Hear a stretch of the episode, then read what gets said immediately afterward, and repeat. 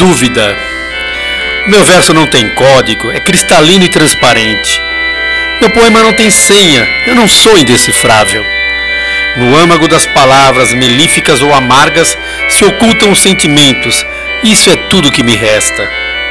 E a dúvida me tortura, me questiona, me atormenta, faz no meu peito uma festa. Me açoita, me invade, pois para dizer a verdade, eu nem sei se sou poeta.